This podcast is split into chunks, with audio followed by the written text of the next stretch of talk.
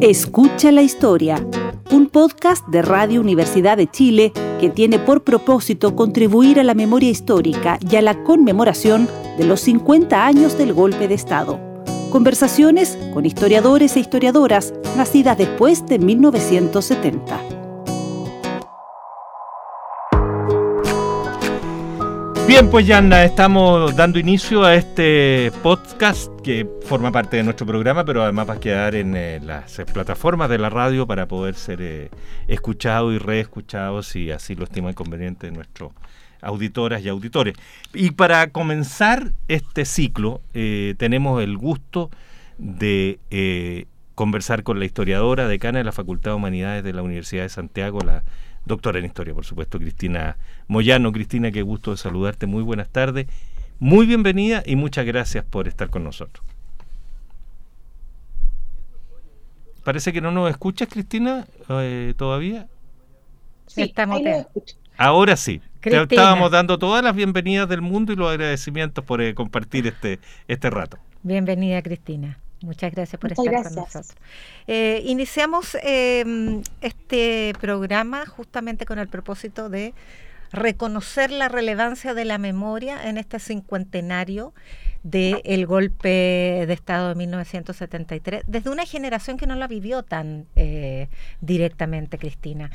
Eh, generacionalmente marca una diferencia y qué tipo de diferencia entre eh, el grupo etario que no tuvo la vivencia consciente de ese trauma político. Bueno, efectivamente, eh, todos los procesos conmemorativos eh, tienen una dimensión de interacción generacional. Y en la medida que nos alejamos del acontecimiento que se conmemora, eh, más distante se vuelve para las generaciones eh, contemporáneas, eh, digamos, incluso a veces compartir algunos sentidos de quienes son los sobrevivientes.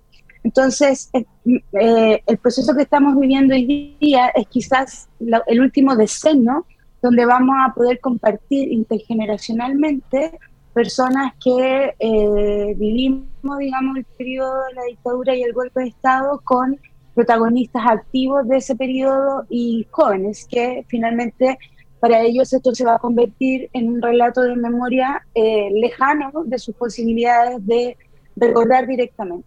Pero hay muchas otras formas en las que la memoria llega y creo que además esos, esos clivajes generacionales, esa dinámica de relación intergeneracional, también va a permitir que otros sentidos más vinculados a las experiencias del presente le den significado a ese pasado eh, traumático del acontecimiento monstruo, como lo denomina Pierre Nora, a los golpes de Estado o estos procesos que eh, generan ruptura en las sociedades. Cristina, eh, los procesos históricos ocurren en un tiempo, en un espacio y en un contexto histórico determinado. Y sería interesante, pensando particularmente en las nuevas generaciones, eh, poder situar un poco el tiempo que vivía el mundo y nuestro país cuando ocurre eh, el golpe de Estado en 1973. Bueno, eh, hay diversas interpretaciones para poder decir qué, estaba viviendo Chile en ese momento. Y creo que eso también ha sido parte de un debate respecto de los ejes del recuerdo. Pero una cosa importante es poner, por ejemplo, el contexto internacional. Este golpe de Estado se da en un contexto de guerra fría, de, gran hegemonía de la doctrina de seguridad nacional en América Latina y en, general en, el mundo occidental, lo que va a generar eh, una politización en las Fuerzas Armadas que se van a sentir garantes de la estabilidad democrática y del salvataje del modelo capitalista. Ese es un escenario global. Eh, si uno no entiende eso como, como gran escenario global, es difícil entender también las particularidades del golpe en Chile. Por otro lado, tenemos en Chile un proceso que no se puede entender solo vinculado al año 73, y ahí vienen las disputas historiográficas respecto de Si retrocedemos a la década de 1930, a, básicamente al surgimiento de un nuevo sistema de partido, o nos remontamos al año 57, con las reformas de Ibáñez y el nacimiento de la democracia cristiana, lo cierto es que allí hay debates importantes respecto de eh, qué proceso de democratización está viviendo Chile en este contexto de disputa global por los modelos de desarrollo económico y social. Y en ese sentido, el triunfo de Salvador Allende, pero también el de Eduardo Frei Montalva, se inscriben en proyectos políticos de transformación radical de la sociedad dentro del respeto del modelo democrático, que de alguna otra manera era una vía alternativa a lo que había significado o cómo se leyó la revolución cubana eh, en el año 59. Entonces, hay un escenario de, eh, donde la política tiene un alto grado de eh, polarización y de ideología.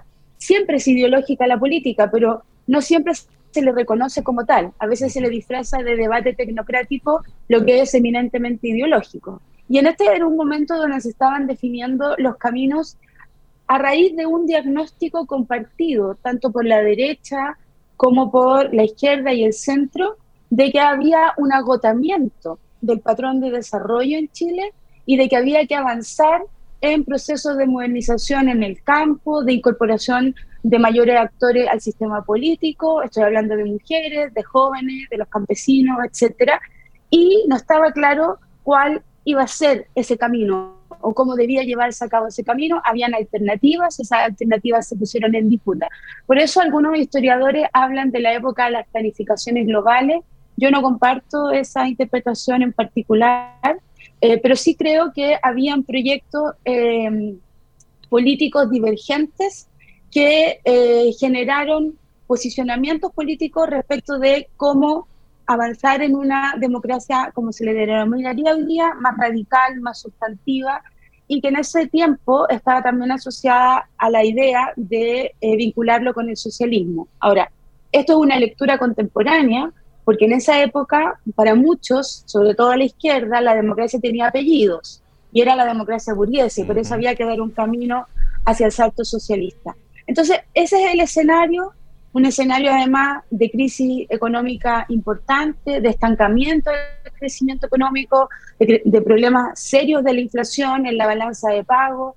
Entonces, había, había un escenario de, crisis de, de mediana duración que alimentaba las posibilidades de cambio, de cambio social en términos políticos. Recordemos también, eh, Cristina, que eh, la elección de 1970, el presidente Allende gana con un 30 y algo, 34, 35%.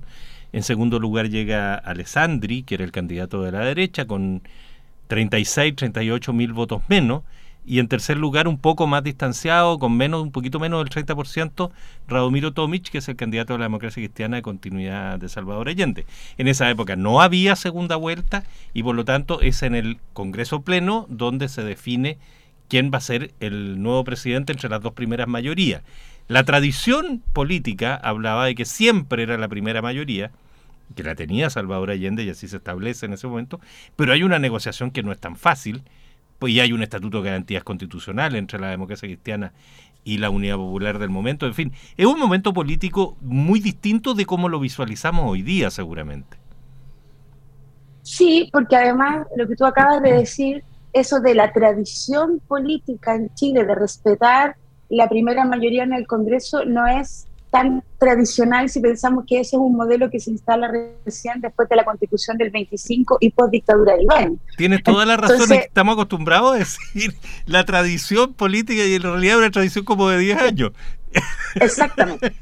Y eso, y eso es una cuestión muy relevante porque eso ha alimentado el mito de la excepcionalidad de la estabilidad democrática chilena y de la idea de que las élites políticas estaban acostumbradas a la gobernabilidad, a llegar al consenso, a respetar los acuerdos democráticos. La verdad es que hay estudios muy interesantes, por ejemplo, los de Verónica Valdivia, que vienen a demostrar que esa tradición no era tal, y que mientras se avanzaba procesos de democratización por arriba y se permitía que llegaran gobiernos de centro izquierda, como lo fue el Frente Popular y la democracia cristiana y Salvador Allende, por abajo habían otros mecanismos institucionales que estaban destinados a frenar los procesos de democratización, como la Ley de Seguridad Interior del Estado, por ejemplo. Cristina Moyano, eh, historiadora decana de la Facultad de Humanidades de la Universidad de Santiago, conversando con nosotros en este podcast especial por el cincuentenario. Fíjate que hay un libro que es bestseller a estas alturas que se llama Cómo mueren las democracias de Levitsky y Siblet que parte la investigación describiendo el golpe de Estado del 73. Mm. Es una investigación sobre cómo están en crisis las democracias liberales en todo el mundo, particularmente por las olas de derecha radical que campean en Europa, etcétera. Eh, pero es muy interesante porque eh, describe este momento tan cruento del bombardeo a la moneda como un hito además muy ilustrativo de golpes que eh, había por doquier durante la Guerra Fría y que tenían esa... Mm, eh, esa performática, esa, esa, esa, visualidad tan violenta que queda en la retina de la historia para siempre. Pero hoy día son procesos quizás eh, tan nocivos para las democracias, pero no están esos momentos, no están esos hitos de violencia. Son secuencias sucesivas de violencias y violencias y violencias que han estado erosionando las democracias de hoy, siglo XXI. Entonces, es bien interesante, me gustaría eh, saber cómo ves tú ese contraste entre los golpes de antaño y la muerte de las democracias hoy. Bueno, yo creo que los golpes de antaño tenían ese nivel de virulencia que tú retratas y que también refleja esta eh, esta imagen de la moneda en llama, porque uno si lo piensa no había necesidad de, bombardear la moneda, o sea, Allende hubiera caído igual sin, sin ese bombardeo. Pero eh, lo que no tiene, digamos, hoy día, o al menos no con la fuerza que lo tenía en esos años, es lo que yo les decía inicialmente, esta idea de la doctrina de seguridad nacional, esta ideología que cruzaba a los militares de estar en una cruzada contra el comunismo internacional. Hoy día está más difuso el enemigo. Eh, el comunismo no es una amenaza eh, para la mayoría de las democracias occidentales que están en crisis. Son otros, son otros los elementos, son otros los enemigos los que movilizan aquello. Y por otro lado, yo creo también que ha habido un aprendizaje de quienes eh, participan de, la, de, movimientos autoritarios, de que estos, estos tipos de intervención dejan huellas imborrables en las sociedades y, y estas derechas que han llegado y estos movimientos de ultraderecha que han llegado a gobernar y a, y a poner, digamos, en jaque las democracias occidentales, lo han hecho por la vía democrática, muchas de ellas, no por la vía de golpes de Estado. Entonces, creo que por un lado la derecha hizo un aprendizaje de la manera en que pasó la historia en el siglo XX y por otro lado hay una no hay este este demonio y esta cruzada anticomunista. Son otros los demonios que están bastante más eh, digamos eh, son más diversos y, y, no vamos a encontrar eh, no digo que no, no, movilicen ni generen terror pero no están digamos concentrados en esta en esta lógica que logró polarizar tanto a, los militares. Hoy día yo diría que incluso es más, claro, que la, es la sociedad. Una similitud a propósito de este planteamiento que haces del demonio, que de la seguridad nacional que se combatía entonces, y los demonios de hoy, uno podría identificar algunos, como por ejemplo la, la, Agenda 2030, que es una, un acuerdo civilizatorio de la humanidad para hacer sustentable el desarrollo, pero se menciona como un plan conspirativo para apoderarse del mundo por parte de eh, los reptilianos marxistas, o una reacción muy profunda al movimiento feminista y los avances que ha tenido, o a la cultura de la tolerancia con las minorías sexuales, etcétera. Son esos pequeños demonios los que asusan estas, eh, estos movimientos conservadores. Sí, yo comparto eso, pero son demonios que de alguna otra manera cruzan algunos sectores y no los cruzan completamente, no, toda la, no todas las derechas comparten los, todos los mismos demonios y creo que ahí hay que mirar los espacios eh, mm, digamos, Europa comparte, tiene una, sobre todo la Europa occidental, comparte demonios, por ejemplo, que tienen que ver con la crisis migratoria, por ejemplo, también es un demonio, digamos, para ellos, eh, que no necesariamente se experimenta en otros países eh, de, que tienen democracia y que están asusadas por estas mismas, estoy pensando, por ejemplo, en, países del sudeste asiático u otras. Lo, lo que quiero decir es que el contexto de Guerra Fría y, la doctrina de seguridad nacional eh, organizó un modelo transnacional de golpes de Estado, que, ese bien, que, se, que se inauguran con el, con el golpe a Guatemala. Y eso no hay que olvidarlo, ¿sí? O sea, son varios años antes. Y el golpe de Estado en Chile del 73 viene como a coronar esa seguidilla de golpes de Estado que son muy violentos, que tienen detenidos desaparecidos, que tienen prácticas burocráticas, estatales, de represión. Creo que eso, eso diferencia hoy día las maneras en que la derecha eh, se instala en el poder. Con eso no estoy diciendo que las derechas hoy día sean mejores que las de antes, solo digo que hay diferencias importantes que hay que mirarlas en su contexto y que a ratos se nos puede desdibujar cuando pensamos que son las mismas de antes y eso eh, no, a veces no, nos aminora el peso que han logrado instalar en términos de debate hegemónico en la sociedad. Cristina, volviendo al tiempo, eh, tú ya has descrito la doctrina de la seguridad nacional que, que en estado instalada por Estados Unidos a través de la Escuela de la América y a través de la formación de, militares que acuden allá una cantidad muy importante de militares chilenos, de oficiales chilenos, van a estudiar a Fort Gallic y a otras partes de la Escuela de la América, a, formarse en este concepto, y para recordarlo nomás en una palabra, que hay un enemigo interno a la cual las Fuerzas Armadas deben combatir, y ese enemigo interno, por cierto, es el comunismo, el socialismo, la revolución, etcétera. Pero al mismo tiempo coexiste eh, la, entre comillas, real o un poco abultada amenaza de guerrillas en nuestro continente, que, que están al mismo tiempo ahí presentes y de grupos que derechamente dicen no, no hay ninguna posibilidad de llegar al poder y de efectivamente hacerse del poder, sino es por la toma total del poder. Y eso se hace a través de la vía armada. ¿De qué manera eso también es un elemento que hay que poner en el cóctel, digamos, que le da, eh, pone el escenario del golpe de Estado?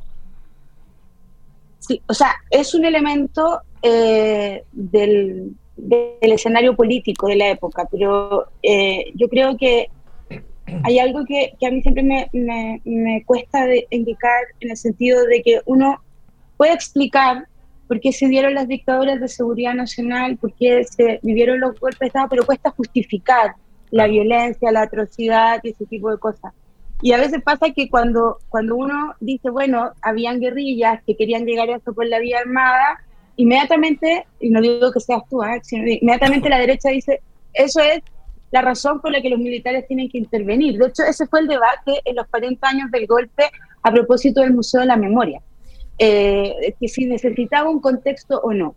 Bueno, efectivamente, en América Latina, desde los años 30, hay una corriente importante, digamos, que eh, desde la izquierda desvaloriza la democracia y cree que eh, muy, muy, muy, digamos, en diálogo con lo que había pasado en la Unión Soviética, la única manera en los países periféricos, y esta idea se acentúa mucho en la lectura que se hace desde la teoría de la dependencia en los años 60 en nuestro, en nuestro país, que, había, que fue un foco intelectual en ese plano, de que la única manera de salir de nuestro subdesarrollo capitalista dependiente era por la vía de una de la, por, la vía, por la vía armada. Y eh, dadas las características del desarrollo continental del desarrollo territorial eh, latinoamericano esa tenía que ser una guerra de guerrillas urbana o, del campo hacia la ciudad esa, teoría tiene una, lectura muy fuerte intelectual promovida eh, por la teoría de la dependencia, que, que, entiende que los países periféricos capitalistas viven dinámicas de explotación, de subdesarrollo, que son aún más agudas que los países industrializados. Y por lo tanto, es necesario, eh, decirlo de alguna manera, acelerar las contradicciones y esas contradicciones se aceleran por la vía de la violencia política armada. Ese era un camino entendido como legítimo para muchos actores y que fue sumando adherentes en distintos sectores de América Latina. Eh, y, el, y, el, y, el, ejemplo quizá mm, icónico de aquello fue la Revolución Cubana. Pero eh, fue la única revolución, bueno, y después la sandinista, pero que tiene un carácter distinto en el 79, eh, que ganan por esa vía, que triunfan por esa vía, que obtienen los gobiernos por esa vía. Eh, y Chile, de alguna otra manera, y la vía chilena del socialismo, que la venía promoviendo Allende no solo desde el 70, sino que bastante tiempo antes, era una vía alternativa. Era una vía que hoy día se lee como de democratización más sustantiva. Ahora, tú me dices, ¿ese escenario de guerrillas también se entiende en el contexto de Guerra Fría? Claro que sí. Y los militares creían en esta guerrilla, creían que existía esa guerrilla.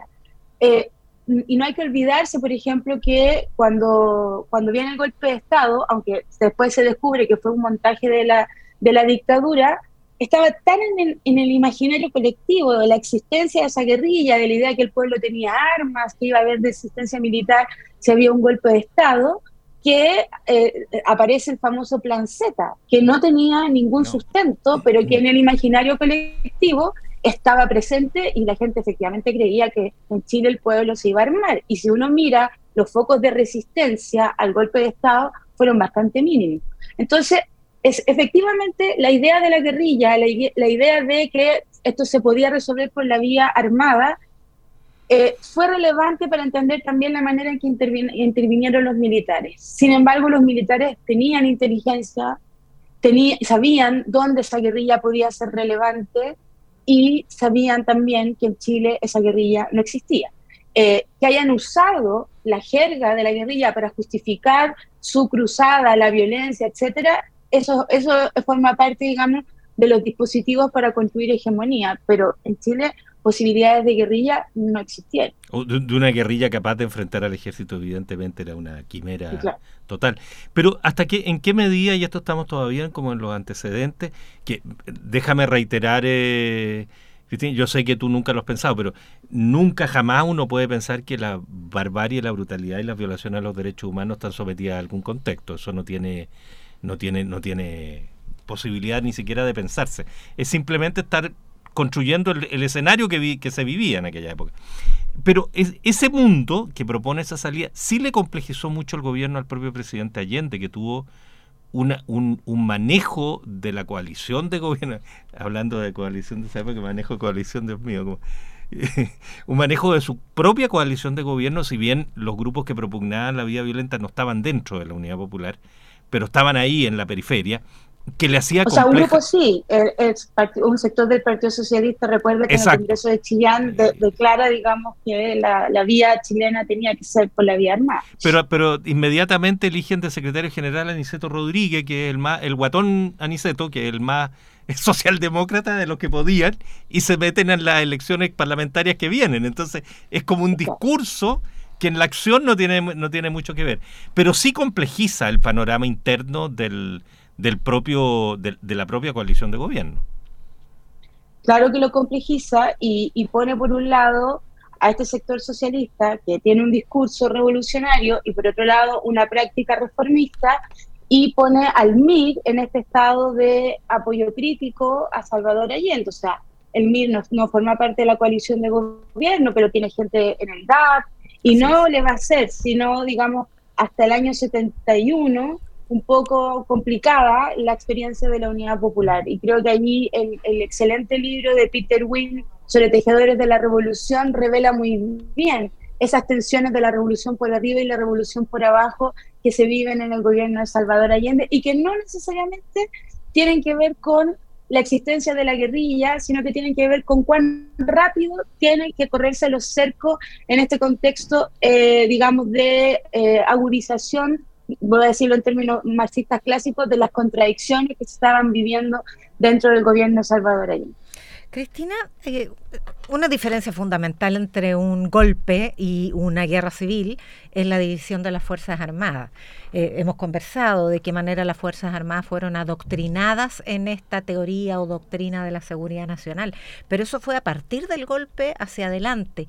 ¿Qué pasaba en las Fuerzas Armadas que fue tan permeable desde tantos años antes a esta, mm, esta visión del, del anticomunista, del enemigo comunista, izquierda, digamos, pero que se, se generaliza a partir del, del concepto de comunista?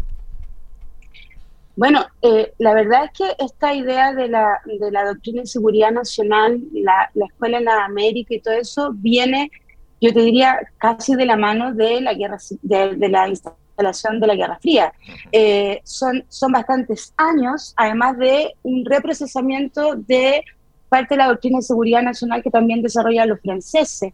Entonces, eh, eh, los militares chilenos comienzan a ir de manera sistemática a eh, instalar, o sea, a, no, voy a decir adoctrinarse, porque se supone que no iban a eso, sino que iban a, entrenarse en, temas de inteligencia, a formarse, sí, eh, en, en, en, Centroamérica y Estados Unidos desde la década del 50. Entonces estamos hablando de más de 20 años de procesos de, formación donde esto estaba en el currículum formativo de los militares, eh, estaba, digamos, en, incluso en la manera en que los militares antes del golpe comienzan a organizar el territorio aquí en Chile para proceder a controlar, digamos, a este, a este enemigo interno.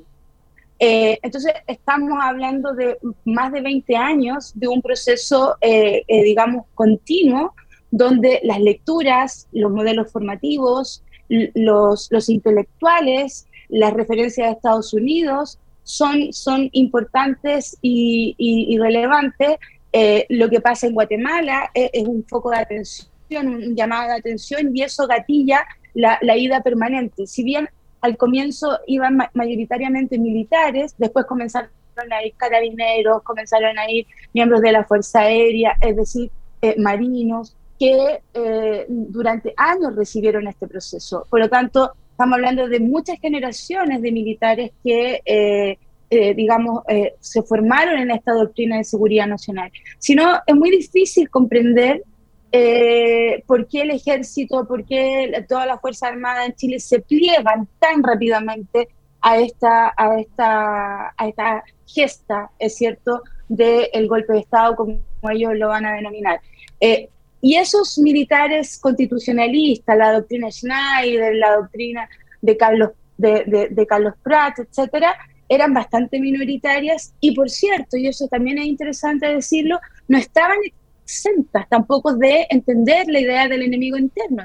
Fueron educados también en la, misma, en la misma lógica, lo que pasa es que eran respetuosos de la legitimidad democrática, de la institucionalidad democrática, pero no es que no creyeran que no existían los enemigos internos y que el comunismo sí era algo que debía ser combatido, solo que no de la manera en que otros militares lo pensaban. Y ahí en ese sentido la doctrina Schneider a veces se ha puesto como, como casi la doctrina socialista al lado del modelo de, de, Salvador Allende y en realidad es básicamente fuerzas armadas no deliberantes y sometidas al poder civil. En eso consiste la doctrina Schneider. No, no, no, no hay que un poco romantizar eso, a esos militares que dijeron no al golpe de Estado, y hablo como Fuerza Armada en general. La mayoría estaba siendo formada en esto, tanto los que iban a formarse en el extranjero como después quienes estaban a cargo de las escuelas formativas acá.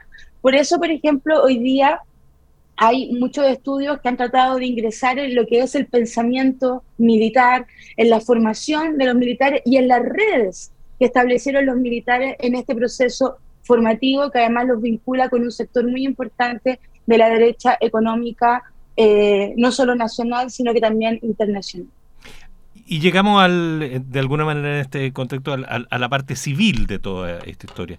Permíteme aquí un paréntesis, esta es una pelea que tengo completamente perdida, pero se ha hecho como casi una norma hablar de la dictadura cívico-militar, y la verdad es que habría que decir civil-militar porque lo cívico, eh, si vamos al, tec, al, significado de la palabra, significa lo republicano, lo, lo, lo, lo, lo, cívico en el término que tenía la educación cívica, aquello que constituye los procesos más democráticos. Y la segunda acepción es patriótico. Entonces, de cívico el golpe no tiene nada. Lo que tiene es que hay evidentemente una, una parte civil y otra parte militar en el golpe de Estado. Pero ¿dónde entran, cuándo empiezan a entrar los civiles y a ser una parte decisiva en, en hay un libro de Mónica González que tiene un nombre muy, muy notable, un gran libro, a la conjura. ¿Cuándo empieza este punto de la conjura donde los civiles tienen un rol muy importante? Eh, los civiles, y yo, comparto contigo que esta idea de la dictadura cívico-militar es un mal término, pero suena mejor que civil-militar, eh, digamos en términos de, concepto, pero efectivamente... Lo, que pasa es que cuando queremos recuperar el civismo, no, no, no, no hay que dar golpes de Estado para recuperar el civismo, todo lo contrario, hay que cuidar la democracia. Así es. Eh, ahora, los civiles están eh, vinculados eh, con los militares en distintos planos. Yo creo que eso es importante distinguirlo. Están en el plano internacional, sobre todo, digamos, la, la élite política norteamericana que promueve estos ideales está conectada con parte de la élite chilena de manera sistemática desde los años 50. Y un ejemplo de eso es algo que para todos conocido, pero que no se, no se vincula tanto con el golpe, pero sí tiene mucho que ver con el golpe, que tiene que ver con este acuerdo entre la Universidad de Chile primero y posteriormente la Universidad Católica con los economistas de Chicago. ¿sí? Ahí hay una relación muy importante que no es solo una relación académica, es una relación también ideológica, es una relación de financiamiento, y, eso está presente en América Latina y en Chile desde la década del 50. Allí, aquí llegan civiles, y estoy pensando en la dimensión transnacional de la Guerra Fría, tanto de la democracia cristiana internacional como de eh, los eh, conservadores y liberales norteamericanos. Eh, hay estudios que muestran, por ejemplo, eh, ya de manera más cercana al golpe de Estado, unos, 10 años antes, las relaciones que comienza a establecer eh, Edwards del Mercurio con el gobierno norteamericano, ¿cierto? Con Nixon y con, todo lo que implica el, aparato, digamos, eh, de represivo, represivo que tiene Estados Unidos respecto de cómo contener estas fuerzas comunistas. Entonces, civiles en distintos planos tienen conexiones que son, y yo en esto quiero insistir, son transnacionales, porque aquí también está metido un sector de la Iglesia Católica, que para el caso chileno tendemos a, pensar que la Iglesia Católica, eh, digamos, estaba en contra del golpe de Estado en toda América Latina, y eso no, fue así. Digamos, eh, en, en, muchos, en Argentina, en Brasil, la Iglesia Católica participó, colaboró, eh, ayudó, digamos, a eh, los militares también a, esto, a estos golpes de Estado. Entonces, tenemos conexiones en los planos nacionales eh, de civiles con militares que se cruzan en espacios de sociabilidad muy importantes, en espacios formativos, en centros de pensamiento y también tenemos financiamiento de civiles a civiles y de civiles a militares, financiamiento que viene de las grandes, de las grandes eh, potencias europeas y norteamericanas que les interesa alimentar, digamos, esta, esta red de, eh, colaboración entre, eh, y aquí voy a decirlo también, con la democracia cristiana y la derecha liberal y conservadora, en, su, en sus dobles dimensiones. E incluso yo te diría ciertos sectores de la socialdemocracia europea que le interesaba alimentar ciertos sectores de la izquierda que no abrazaran la vía armada. Entonces, lo, civil en este contexto está en permanente relación con, con los militares eh, y, entre, eh, y, una, y una relación que además cruza las fronteras. Eh, y las cruza y, y eso hace que tan rápido civiles puedan integrarse al gobierno de Pinochet, civiles rápidamente puedan dotar de un fundamento ideológico al proceso de revolución capitalista, como lo denomina Tomás Mulián, a la dictadura militar de Pinochet, porque esto no fue solo un golpe contra el comunismo, es también un proyecto refundacional de un modelo de desarrollo que Mulián bien lo denomina una revolución capitalista. Entonces, eh, si uno no entiende que los civiles estaban detrás de esto, entonces tendemos a ver a los militares como una especie de marcianos que llegan a aplastar, ¿no es cierto? Y que después se van en el 88 porque con un lápiz les dijimos que no. Pero no, eso no es así. O sea, las redes son bastante intensas y son de tipo ideológico, económico, eh, religioso, eh, de, de, distinto tipo. y hay espacios de sociabilidad que han sido bien estudiados donde además convergen civiles y militares eh, en, esta, en esta construcción del imaginario común que instala la Guerra Fría en América Latina.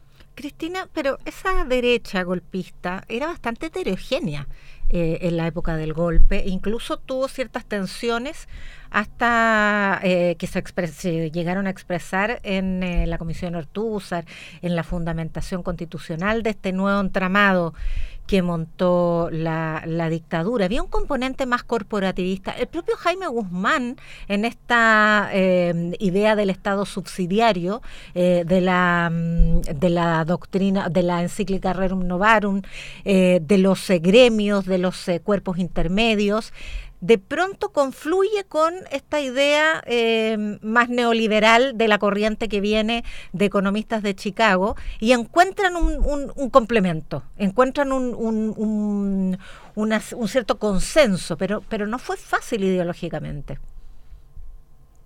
No fue fácil, no fue fácil, pero em, eh, Jaime Guzmán tenía un desarrollo de un pensamiento social eh, y político que, se montó muy bien sobre la idea de Chicago y la idea del Estado subsidiario y neoliberal, ¿sí? Em, en Chile. ¿sí? Eh, ahora, efectivamente la derecha chilena no era homogénea, había una derecha más liberal y una derecha más conservadora que hace crisis, en, en, en, la crisis previa al golpe de Estado con un partido que se quiebra, ¿cierto? Eh, y que se remonta a los dilemas que tienen desde el siglo XIX. Pero yo diría que la convergencia que permite eh, la dictadura militar está precisamente en, en el tipo de neoliberalismo que tiene Chile, porque Chile tiene un neoliberalismo bien, bien particular. ¿no? O sea, hay otras sociedades neoliberales, pero esta está montada en un neoliberalismo que es un mercado salvaje en, términos de cómo opera en, la distribución y en la asignación de recursos versus la idea de un Estado autoritario que estaba en la idea corporativista de Jaime Guzmán. Por eso, de alguna otra manera, cuando Milton Friedman viene a Chile y mira este, este, este, este extraño eh, eh, engendro que era el neoliberalismo chileno, dice, bueno, pero para que el modelo neoliberal pensado de, cuaderno funcione, no tiene que haber dictadura. Eh, y, lo dice Milton Friedman y eso no le gusta a Pinochet para nada, digamos. Pero aquí fue un engendro donde se articuló muy bien una, una derecha conservadora en lo valórico, eh, donde el Estado podía ser fuerte siempre y cuando no interviniera en el campo de lo económico, donde los privados tenían y debían, según ellos, tener la iniciativa en todo plano y eso estaba presente tanto en la derecha conservadora como en la derecha liberal. Eh, y lo que viene a ser el gremialismo de Jaime Guzmán fue adoptar una doctrina económica que le venía muy bien a aquello porque no cuestionaba la centralidad, digamos, de, eh, de los cuerpos intermedios, ni, ni, ni, se metía en los planos de, de, lo conservador. Pero si uno, si uno quiere ser muy muy, digamos, literal con Milton Friedman, Milton Friedman nunca imaginó que una sociedad podía hacer convivir esas dos dimensiones que pueden ser antagónicas para una figura liberal en su, en su pleno, eh, digamos, en su dimensión. Porque aquí en Chile lo que menos funcionó durante la época de Pinochet fue la mano invisible. Es esa, esa idea, digamos, eh, que está tan, tan centrada en el liberalismo económico. Funcionó una mano muy visible eh, que, funcionó durante bastantes años más. Entonces, eso se pudo lograr en Chile por esta, por esta coexistencia y por eso insisto, de una élite política de derecha que comparte familias, que comparte espacios de sociabilidad, que comparte valores, que comparte colegio, que de alguna otra manera eh, el neoliberalismo Chicago fue un proyecto de desarrollo económico que no vino a alterar los valores sustantivos de la familia, de la patria, de la nación, eh, que, digamos, son el soporte del gremialismo en términos político-valóricos. Cristina, es un engendro. Es un engendro, sin duda. Muy raro ya. Bueno, por último, si uno se metiera en el tema del neoliberalismo, está toda la parte de la sociedad monpeleranta, Hayek antes que Friedman, y ahí hay todo un, cuento. Pero este tema es apasionante, porque tiene aristas por todos lados. Pero nos quedan dos, tres minutos. Para cerrar, em, te quería plantear esta pregunta. ¿Cuándo esta connivencia, esta cercanía que hay entre el mundo civil de la derecha fundamentalmente, pero que es más amplio que la propia derecha, y, que se transforma en golpista derechamente en Chile. Porque hay, hay como una, una, una convivencia que, les conviene de tenernos aquí, de ser amiguitos, etcétera. Pero hay un punto y hay un minuto en que eso se transforma en golpismo derecho. ¿Cuándo, cuándo o cuáles son las claves? No, ¿cuándo? Bueno, ¿Cuáles son las claves que a tu juicio generan ese paso hacia el golpismo derechamente y a dar el golpe de Estado finalmente? Bueno, yo creo que eh, allí el, el rol fundamental va a ser el, giro eh, muy hacia la derecha que va a tener la democracia cristiana y, y los episodios que, está, que dicen relación con el bloqueo, o sea, el, el Parlamento haciéndole permanentemente un, eh, cambios de gabinete, acusaciones constitucionales, ley de control de armas, eh, el asesinato a Pérez Sujovic, todo eso va a gatillar, digamos, que la democracia cristiana de eh, el, el, peso que faltaba, digamos, a un sector eh, golpista. Hay 13, ¿cierto?, que firmaron la carta y que dijeron que no al golpe, pero la mayoría de la democracia cristiana apoyó el golpe de Estado porque entendía que esa era la manera de resolver esto. Yo creo que efectivamente allí la balanza la termina cargando la democracia cristiana y un sector importante de la población chilena que veía que esto no tenía salida y, y estábamos hablando de desde el paro de octubre eh, del 72 hasta el golpe de Estado del 73. Estamos hablando de un año de, polarización, de desabastecimiento, de, e, ese, ese, imaginario de la memoria emblemática, como dice Steven Stern, que ve al golpe como salvación, es el paro de octubre, ley de control de armas, y ahí al golpe de Estado había un camino que estaba casi eh, pavimentado por completo. Cristina Moyano, doctora en Historia, decana de la Facultad de Gobierno de la Universidad de Santiago, te queremos agradecer la gentileza de inaugurar con nosotros este, este, esta serie ¿no? de Escuchemos la Historia. Un gusto saludarte y muchas gracias de nuevo. Muchas gracias a ustedes por la invitación. Gracias, Cristina.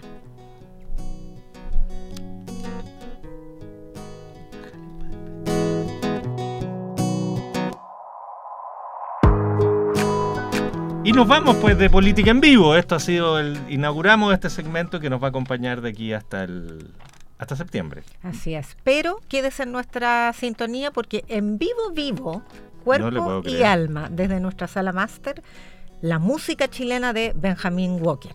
No se vaya. No, pues, y nosotros volvemos con nuestro panel mañana.